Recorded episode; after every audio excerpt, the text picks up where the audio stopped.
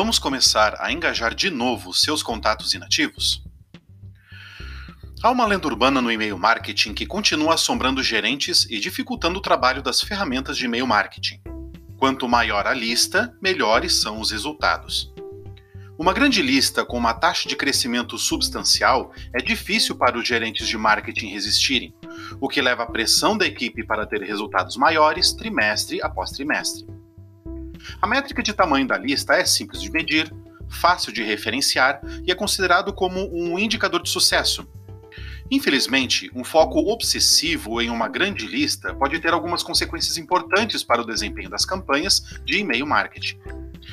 Empresas que se preocupam demais com o tamanho da lista e com o alcance dela tendem a ser relutantes em fazer qualquer coisa que impacte negativamente o número de contatos. Isso inclui táticas importantes de higienização de listas, como remover contatos desengajados.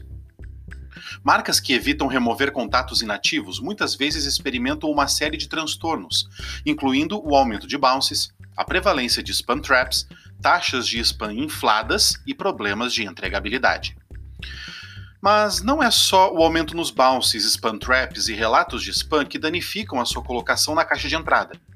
Provedores como Microsoft e Gmail estão cada vez mais focados no engajamento e inatividade dos contatos, pois com isso determinam onde vão colocar a correspondência comercial.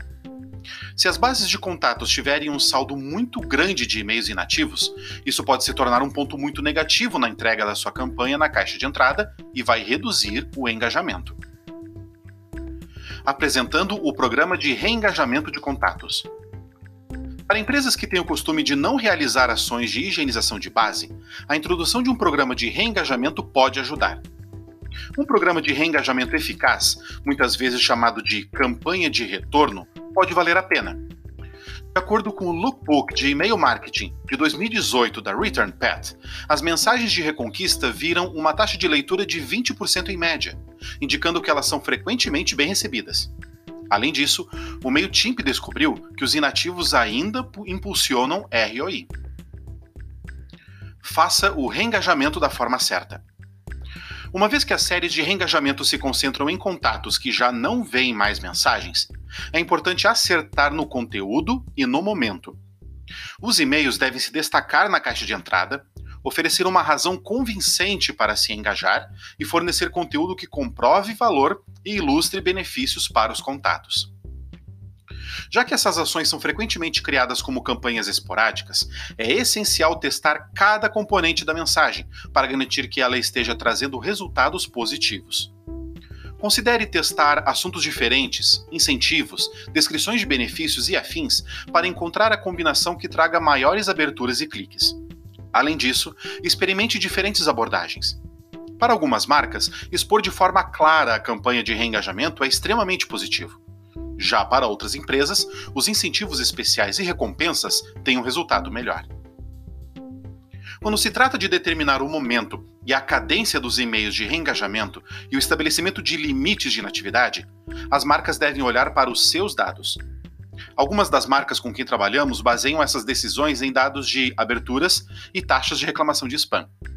Embora essas abordagens sejam melhores que simplesmente retirar os contatos da sua base, é importante lembrar que existem limites para essas tentativas. Higienizações são necessárias e você deve fazer com contatos que não interagem com suas campanhas por mais de seis meses. Empresas que esperam 12 ou 24 meses para reconhecer a inatividade dos contatos estão fazendo isso tarde demais para ter a chance de recuperar a maioria dos inativos. Considere implementar várias campanhas de reengajamento diferentes, utilizando o lead scoring do MailTop para ajudar a recuperar os contatos em diversos momentos do ciclo de vida do cliente.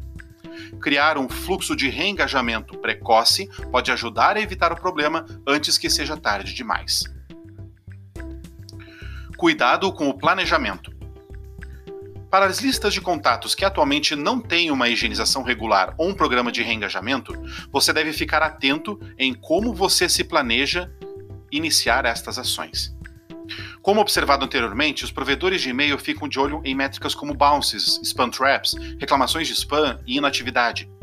Se você enviar para todos os inativos de uma só vez, você vai jogar as métricas lá no telhado, além de levantar algumas grandes bandeiras vermelhas nos provedores de e-mail. Crie um planejamento mais cauteloso, testando as taxas de interação dos contatos inativos, enviando para listas segmentadas por interesse e outras informações que o contato tenha fornecido para a sua empresa. Dessa maneira, você evita ter a reputação do seu domínio prejudicada e vai criar uma boa impressão junto aos provedores de e-mails. Como podemos ajudar? Se precisar de ajuda e mais dicas de como reengajar seus contatos inativos, é só falar com nossa equipe.